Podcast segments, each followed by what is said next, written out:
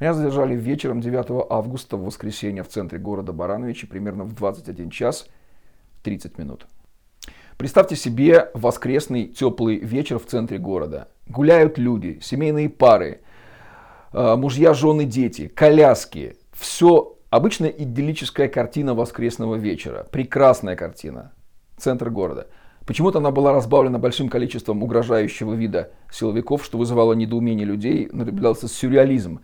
Нормальные люди, гуляющие, разбавленные большим количеством силовиков. Такое ощущение, что они сами планировали эту спецоперацию, откуда ни возьмись, сбросились. И это, конечно, вызывало опасения, но люди продолжали гулять, смотрели на это с огромным недоумением. Ни одного плаката я не видел, никакой символики я не видел.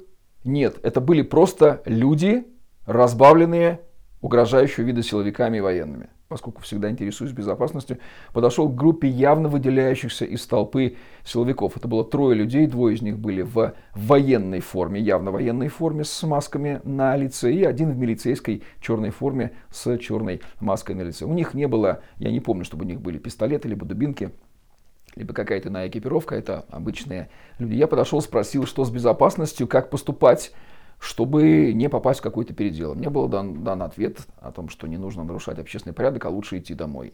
Я развернулся и пошел домой в направлении э, южного микрорайона, спиной к центру. Буквально через 40 секунд слева на пешеходном переходе в центре проезжала машина, из которой играла песня группы кино «Перемен». Поскольку я очень люблю эту песню и пою ее в караоке, я не мог не поприветствовать вот таким вот э, знаком и боковым зрением я заметил, что ровно эти самые трое, двое военных и один милиционер, которые 40 секунд назад отвечали на мои вопросы, несутся ко мне на всех парах, хватают меня за руки, и в тот момент я понял, что меня задержали. Быстро, технично с меня сняли очки, перевели через пешеходный переход и впихнули в автозак. Очки отдали. Обращались, надо отдать бережно. Я попросил с ними ничего не сделать. Вернули. В автозаке была стандартная картина. Он разделен на несколько э, очень тесных секций. Какие-то из них закрыты решетками, какие-то э, сплошными дверями. Туда впихивают, садишься, пространства там мало. Но он очень быстро стал заполняться людьми. Буквально каждые 10-15 секунд туда залетало очередное э, тело задержанного, упаковывалось, запиралось в эти сегменты, пока он не наполнялся. Там даже велосипеды, по-моему, фигурировали. Конечно, пассажиры автозака временные стали между собой переговариваться, возмущаться. Мой сегмент быстро заполнился еще двумя людьми. Один сказал, что его там оторвали буквально от семьи, другой еще тоже что-то. То есть было совершенно очевидно, что люди просто выхвачены из толпы, мирно гуляющие, причем всех э, возрастов и э, любого статуса, без, без разбора. Есть человек, полезая в автозак, вот по такому принципу. Ну, конечно же, молодые мужчины в основном. Персонал автозака, если можно так выразиться, выполнял свою работу. Он заводил человека в сегмент, усаживал, не набивали эти клетушки, в отличие, например, от будущих э, рейсов, о котором я еще расскажу. В моей клетушке сидело трое, э, ну, диалоги, сопровождавшиеся упаковкой людей. Никаких угроз, э, криков не было. Конечно, были возмущения со стороны упакованных, но персонал автозака... А, телефоны забирали. Предлагали, так, отбирайте телефон. Мне чудом удалось его спрятать, и я успел из автозака сделать три звонка и даже спрятал телефон из кармана в нижнее белье, чтобы там при, при... В общем, так мне повезло, я сумел его сохранить до, до момента перевезения в ГУВД.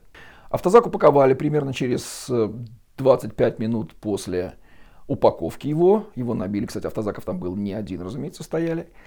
А, нас повезли, куда непонятно, но когда мы приехали и открылись двери, я понял, что мы находимся у входа, служебного входа в здание Барановичского ГУД на улице 50 лет ВЛКСМ э, номер один, все знают это, соответственно, здание, я там неоднократно бывала, ну, сразу узнаваемое.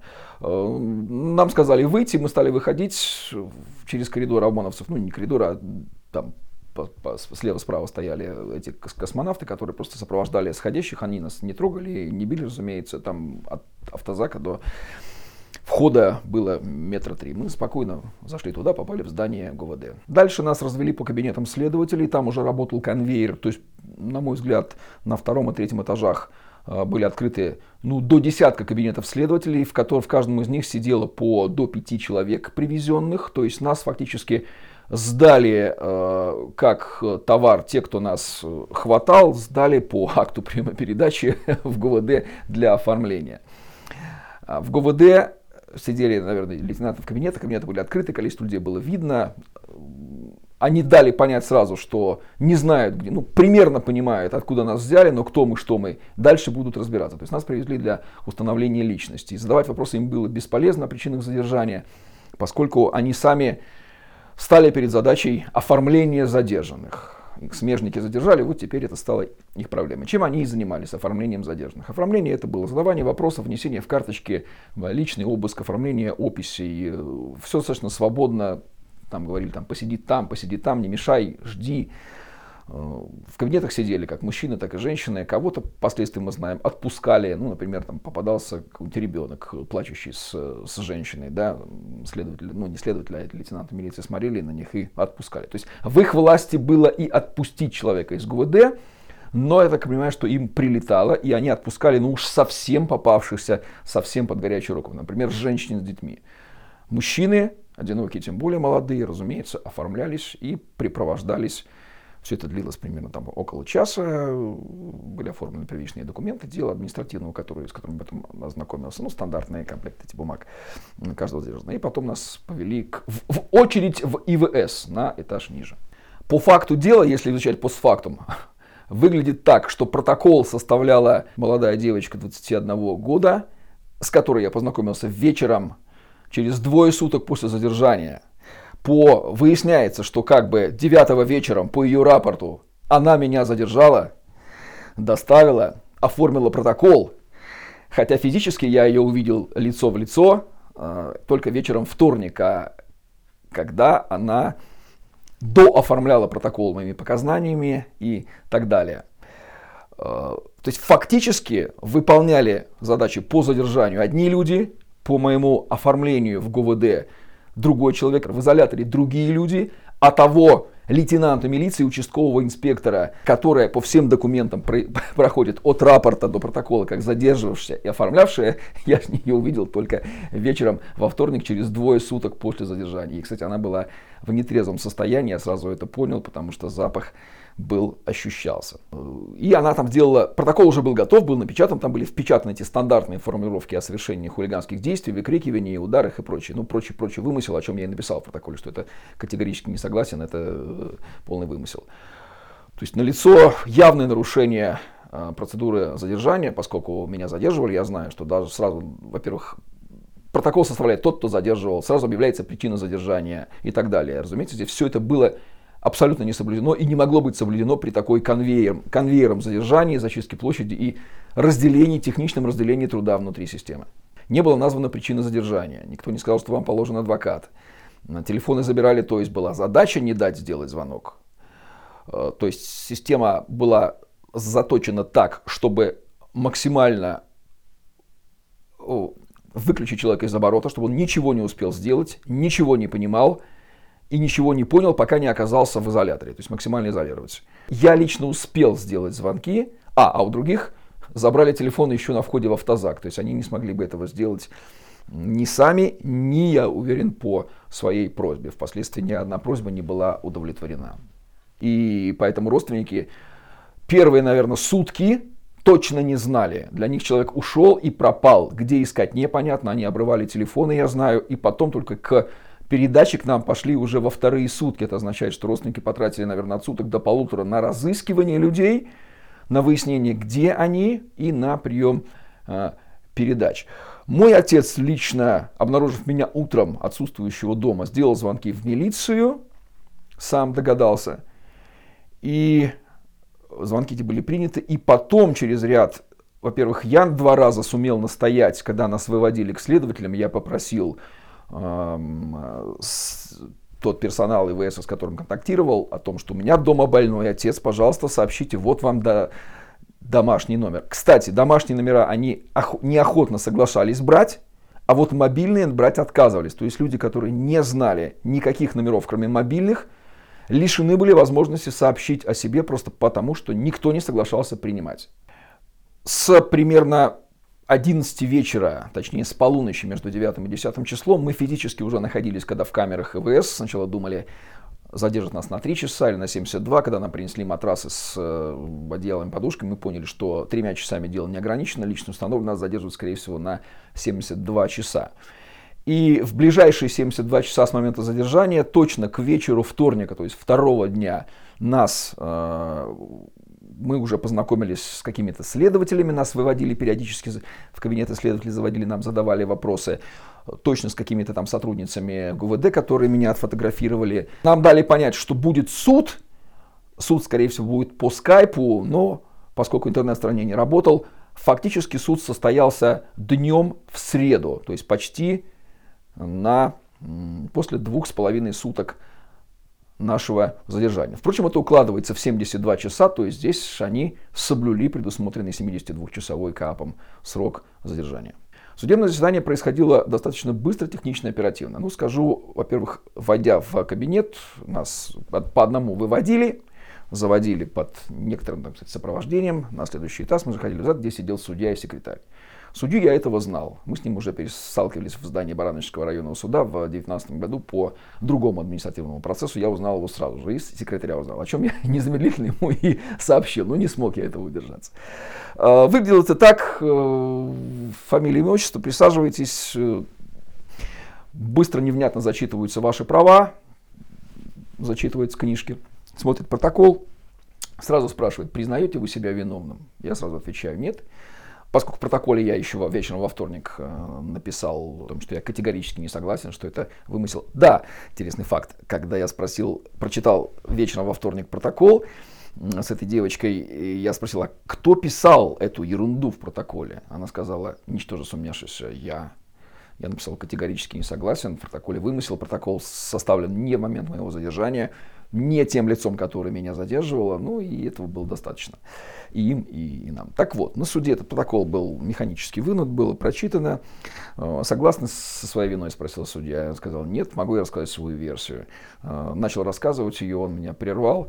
Да, надо дать ему должное, что я еще и суде сказал, ребят, у меня больной отец, он два дня не знает уже, что обо мне, может быть, умер, пожалуйста, вот телефон домашний, позвоните ему.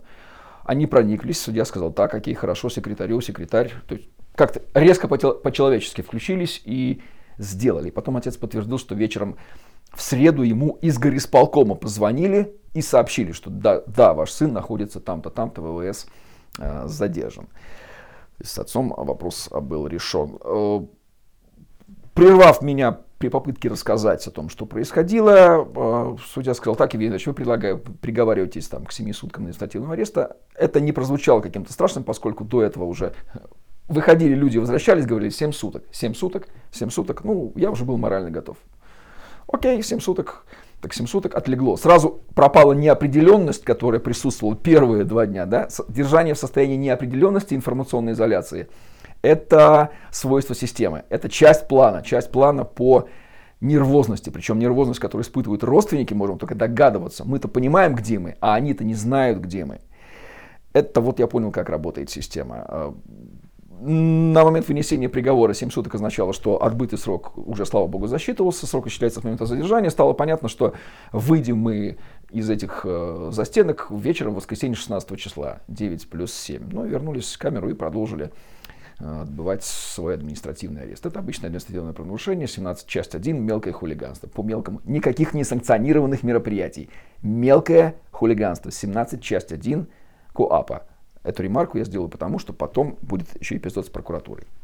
Здесь было все стандартно, обычный новый достаточно изолятор, 4 места, 4 человека, никакого перенаселения, туалет, раковина с холодной водой, распорядок дня, окно, форточка открывалась, тумбочка, столы. Ну, разумеется, э, порядок в 6 часов, подъем, матрасы свернули, положили, сидеть нельзя, в основном там спали, сидя на скамейке, положив руки на стол. Нам приносили еду. Потом, когда начали носить передачи с едой, вообще не было проблем. Я никогда столько не ел, никогда столько не спал, как в эту неделю. Нужно, нужно признать. Ну, конечно, мы разговаривали. В целом, никаких претензий к персоналу ВВС. Они выполняли свою работу. Ну, может быть, несколько грубовато разговаривали в первый день э, при, при проверках. Это был буквально первый день. Потом они стали практически так же учтивы, как персонал любого там двухзвездочного отеля, без особого сервиса, но и без особой грубости к концу пятого дня. приносили хлеб, приносили, спрашивали, будете, как удалось выяснить, еду они таскали из местной военной части, которая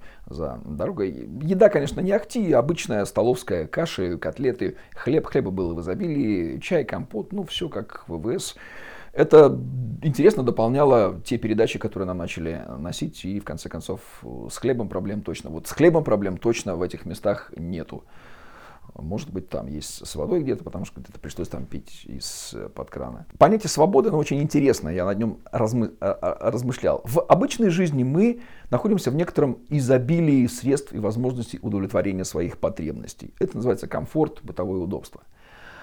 Эта система, которая изолирует, она резко убирает, скажем так, от 80 до 90% привычных благ. Ну, например, туалетную бумагу, зубные щетки. Оставляет только самые базовые блага. Горизонтальную поверхность для спания, стол, миска, туалет, вода. То есть то, что необходимо для удовлетворения функциональных потребностей. И они подаются так, что это выглядит не как сервис, а как такое ограничение, чтобы ты, скотина, почувствовал, что тебя ограничили. Вроде бы оставили, но так ограничили. Это все сделано, конечно, для ощущения своего статуса. Интересная особенность. А, я знаю, что я обладаю некоторой ценностью для этого мира. Она признана сотнями людей, не выдумана. Я блогер, я человек, который делает какие-то интересные, полезные вещи для этого мира. И вот пересекая порог этой камеры, я понимаю, что мой статус как бы превращается в ФИО год рождения. Но ничто, с чем я пересекаю весь мой багаж, никуда не девается, я это знаю. Но там это как бы исчезает, не просто никому, никому не интересно, не нужно, не важно и никак не может тебе помочь, никому не интересно. Интересная трансформация такая себя. И ты это осознаешь, что ты нифига не Евгений Романенко, известный блогер, а ты э, под, э, административно арестованный и к тебе такое же отношение. Это угнетает достаточно. Но если на этом не загоняться, то можно остаться в шкуре себя блогера и точно так же себя вести. Я, например, вел с персоналом крайне учтиво, вежливо. Меня даже начали критиковать мои сокамерники, мол, что ты называешь их коллегами, обращаешься к ним вежливо. Они же милиция. говорю, в каждом можно увидеть человека. Но это мой личный прием, я пользуюсь. Это, конечно, выглядит забавно. Перед заведением нас в камеры изолятора нам вручили после обыска по масочке и сказали сохранять их в течение всего э, срока э, ареста. И мы их надевали, выходя на проверку. Без масок нас бы там, наверное, точно никто бы не стал проверять, я думаю. Прогулок у нас не было. Это единственная часть распорядка дня, которая была черным по белому зафиксирована, но она не выполнялась. Мы особо не настаивали, но спросили, а будут ли у нас прогулки, нам дали понять, что нет. Я связываю это с тем, что они никогда не видели такого количества людей в ИВС и были в зоопарке по обслуживанию, потому что работа у них достаточно адовая. Им надо там все это разносить, контролировать. Там им реально было не до прогулок еще нас, поэтому они просто не выполняли. Но мы сильно не предъявляли к этому претензий. Дышать было чем, хотя погулять, конечно, может быть и хотелось. Камеру мы убирали один раз, это был пятый день перед нашим переводом, переводом в СИЗО нам пришли, вручили швабры, тряпки и ведра. Я думаю, они сделали это единственный раз потому, что знали, что нас перевезут и решили воспользоваться ситуацией, чтобы самим не убирать, а чтобы мы своими руками убрали. Что мы и сделали. Это было несложно. До этого мы их больше, больше как-то не убирали, никто больше не убирал.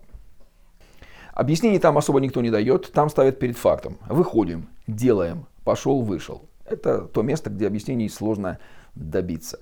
Видимо, это часть э, внутренних инструкций. Нам просто сказали, собираемся, через пару часов переезд. Поскольку аббревиатура СИЗО звучала уже, по слухам, информация, кстати, как-то проникает. Она проникает, это отдельная большая тема, информационная изоляция от мира. Она проникает, во-первых, от тех, кто уже туда попался, от каких-то отголосков э, когда они выходят где-то там. Ну, в общем, информацию приходилось действительно собирать по крупицам, но вся важная и нужная информация, критически важная, она действительно проникает и примерно становится понятно, что будет дальше. Поэтому, когда нам сказали переезд, мы поняли, что это будет, скорее всего, переезд в СИЗО. Так это и выяснилось уже по этим самым отголоскам. 14 числа в пятницу днем примерно А, накануне нам до этого выделили, почему-то выделили еще и постельное белье. До этого мы спали без постельного белья. То есть последние сутки нам почему-то дали постельное белье, на котором мы поспали. Это просто не наволочки. Вот. Потом перед отъездом мы сказали его сгрузить в угол. Мы убрали камеру, и в момент э, нас всех пооткрывали, и провели по коридору и усадили в автозаке, не отдав при этом личные вещи, намекнув, что вы арестованные. И мы поняли, что личные вещи остаются в ИВС, куда мы потом впоследствии после освобождения ездили забирать. А мы, наши тела отправляются на автозаках куда-то, скорее всего, в СИЗО. Когда мы приехали в СИЗО, мы поняли, что мы приехали в СИЗО. Во-первых, там был совсем другой персонал. Это были люди в военной форме, но шевроны у них были Министерство внутренних дел, как я выяснил. Нам говорили, что это внутренние войска. Они обращались с нами как-то совсем даже по, по-отечески, абсолютно понимая, э, я бы сказал, даже по-дружески. Не было никаких никакого там унижения, они просто нас принимали, ну да, завели, э, раздели, обыскали, достаточно так по-вегетариански. Э, вывели сразу на дворик, усадили и сказали, цитирую, к нам подошел начальник этого самого, и сказал, цитата, «Господа, сидящим на корточке, корточках. Вы находитесь в режимном учреждении, будете себя хорошо вести, никаких вопросов не будет. Выйдите отсюда нормально. Если что-то там, то не обессудьте. То есть нам дали понять, что мы нормальные политические узники, не имеющие никакого отношения к обычному персоналу СИЗО, поскольку следственный изолятор туда садятся люди, подозреваемые в уголовных преступлениях. То есть они нас автоматически сразу отделили от них, дали понять, что будут с нами обращаться по остаточному принципу. Они нас не считают уголовниками, поскольку мы выглядим нормально.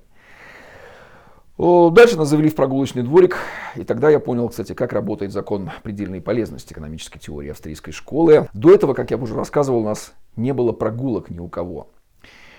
Там нас собрали 20 человек, примерно 25, в прогулочном дворике и закрыли в этом прогулочном дворике. То есть впервые за 5 дней мы увидели солнышко в, на территории в 30 квадратных метров, входили, гуляли, воды там не было, курить не разрешали, но впервые увидели солнышко. До этого сидели 5 суток в камерах безвылазно. Так вот, к концу второго часа нахождения в этом прогулочном дворике, второго часа, что объективно много, мы уже устали, один из будущих сокамерников сказал, все, я уже хочу в камеру. Я понял, что дополнительные 10 минут, проведенные в прогулочном дворике, уже вот тут сидят и хочется уже в ту камеру, из которой он рвался, рвался два часа назад и был счастлив, что он оттуда вышел. Вот так работает передозировка от каждого дополнительной единицы блага. Сегодня оно благо, через два часа ты уже не, можешь его видеть. Камеры СИЗО – это камеры. Нужно отдать должное. Во-первых, э, здание СИЗО Барановичах – это здание, построено при Екатерине, конюшне. Соответственно, весь тот интерьер. Это классическая тюрьма. Нас провели э, определенными ходами и завели в камеру. Открывается дверь камеры, мы видим достаточно просторная, с абсолютно прокуренными стенами, э, достаточно страшно выглядящая для первого взгляда. Там сырость, влага, шконки по краям 14, достаточно просторная. Она была, наверное, метров, ну, квадратов ну, под сотню точно. Стол дощатый. То есть она была рассчитана на содержание вот там 15 человек по, по шконкам. Нас туда загнали 25 человек. Это было достаточно плотно, но, но не критично совсем. То есть ну, не как селедки в бочке, разумеется. Но достаточно живо и, самое главное, весело. Если в камерах по 4 человека достаточно скучно, то в камере, где 25, скучно не будет никогда. А потом, когда начнут носить передачи, им еще вообще все становится супер весело. И последние два дня в СИЗО, в СИЗО досиживать было я бы сказал, гораздо веселее и интереснее. В их отношения совершенно, совершенно человеческое. Людей больше, разговоров больше. Но приходилось где-то спать по очереди, валетом или за столом, или я научился спать на половине кровати. И сразу на каком-то магическом интуитивном уровне начинают действовать заложенные, видимо, внутри законы человеческого общежития. А может быть, наша генетическая память нашего тюремного столетия, которая предшествовала нам, люди сразу мгновенно ориентируются.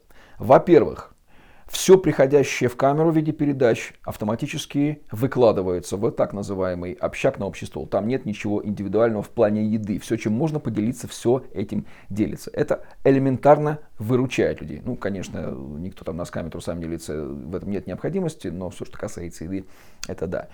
Далее, все абсолютно понимают, что кто-то хочет спать, кто-то хочет курить, кто-то не курящий, кто-то хочет делать это, кто-то хочет делать это. Конфликтов не было вообще. Принцип такой. Делай то, что считаешь должным и нужным для тебя сейчас и позволяет другим делать то же самое.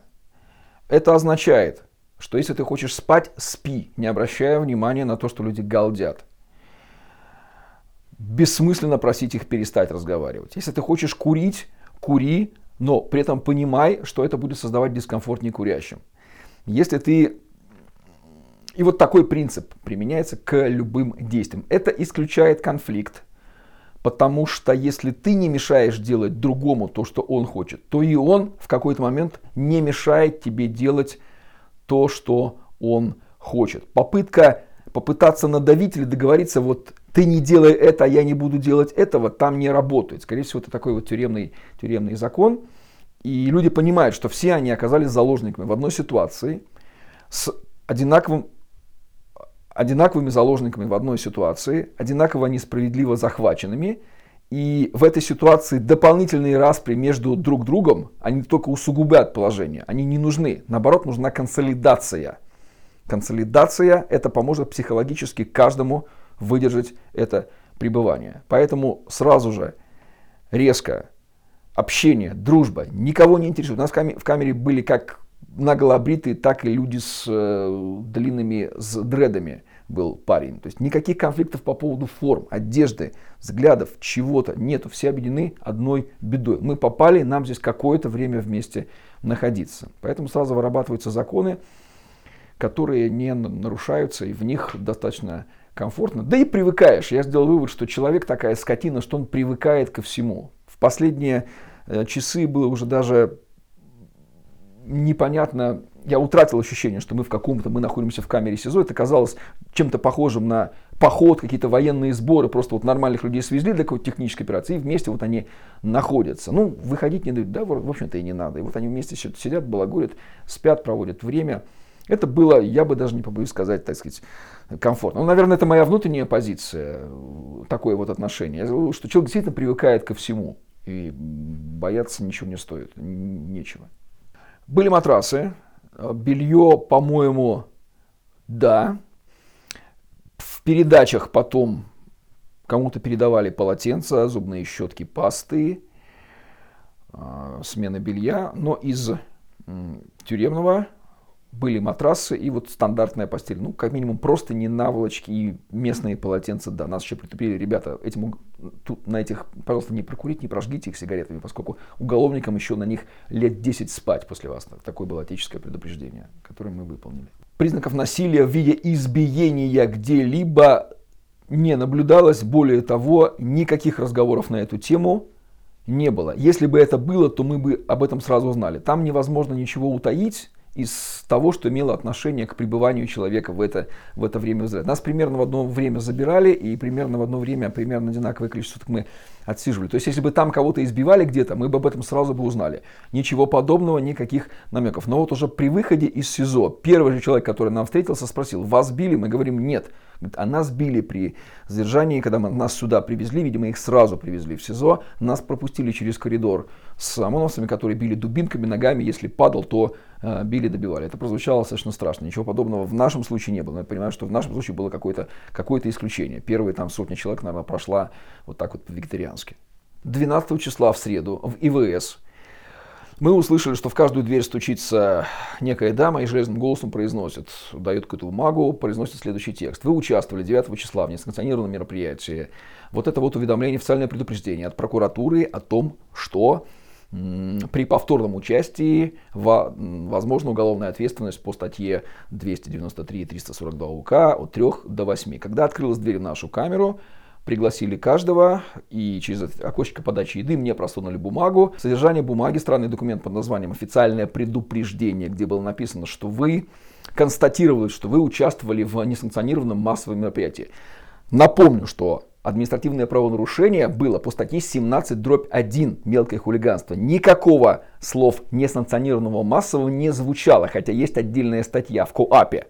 Так вот, прокуратура просто решила, видимо, прикрыть свою пятую точку и сказала, что вы, ребята, мы считаем вас, ребята, участвовавшими уже незаконное заключение. И при повторном участии мы вас предупреждаем, что возможна уголовная ответственность. Эта бумага, скорее всего, была разделена для двух целей. Во-первых, прикрыть их собственные задницы, о том, что, дескать, они превентивно проработали и исключили повторные несанкционированные массовые мероприятия. Вторая цель была запугать. запугать. При этом она была придумана из воздуха, э, составлена в странной форме. Там была указана ошибочно статья Гражданского кодекса, которую мы увидели, сказали, ребята, вы даже статью неправильно написали. Мы по 17.1, а не по 24.2. Они сказали, окей, пришли и переписали. И таким образом они нас как бы уведомили. А, мы эту бумагу подписывать отказались, поскольку нас возмутила формулировка. Вы участвовали в несанкционированном массовом мероприятии. Позвольте, с какой стати? В протоколе административного задержания и в постановлении суда написано, что нас осудили по статье 17.1. Мелкое хулиганство. Какое нафиг несанкционированное массовое мероприятие? В моем случае пыток не было, но, очевидно, это могли делать люди в какой-то форме, со соответствующими спецсредствами. При самом задержании спецсредств у людей не было, задерживали люди физически руками. Возможно, потом впоследствии э, задерживали уже так называемые космонавты, и там уже были у них дубинки. Бить можно только чем-то. Чем-то это дубинка. Вот кто с дубинкой, тот, тот и может бить. Ногами никто не будет бить, руками никто бить не будет. Они нормальные, здравомыслящие люди, они берегут свои руки и ноги. Будут бить только те, кто имеет то, чем и имеет полномочия на битие. Ну, я, наверное, резюмирую. После того, как э, в понедельник, 17 августа, я пошел в суд и познакомился с материалами дела, я был, конечно, крайне удивлен, что по документам, как это выглядело. Конечно, это был сговор суда и э, милиции, которая оформляла, оформляла и судила. Там все, там не нужно даже юридической грамотностью обладать, чтобы видеть, просто сопоставляя фактическое развитие событий, так как оно оформлено документально. Это был конвейер, я понял, как он работает изнутри. Я понял, что страшно в него попадать, поскольку каждый на своем месте – в силу разделения труда и спущенных сверху задач выполняет свой участок работы, и он не откажется от него выполнять. И апеллировать к нему бессмысленно, его не интересует, кто ты, что ты, как ты попал. Ему тебя передали, он сделает свою работу. Поэтому обращаться к кому-то конкретному в каждый конкретный момент участок бессмысленно. А того единого демиурга, архитектора этой системы, который вот выловил тебя и решил тебя пропустить, его тоже не существует. То есть нет того человека, кого можно привлечь к ответственности за беспредел, который по факту происходит. Каждый выполняет свою работу. Но при желании можно найти в каждом участке, конечно, косяки и каждого конкретно осудить, но поскольку много участков, в целом система страшная. Попадя, попадая в нее, попав в нее, из нее невозможно выбраться никак иначе, но только если не иметь какую-то супер крышу, которая отловит момент задержания и вовремя кому-то позвонит, поняв, где человек находится. И вот так его могут оттуда выдернуть. И то на этапе засасывания, в, например, нельзя выдернуть из, э, после решения суда. То есть оно вынесено, нужно отбывать.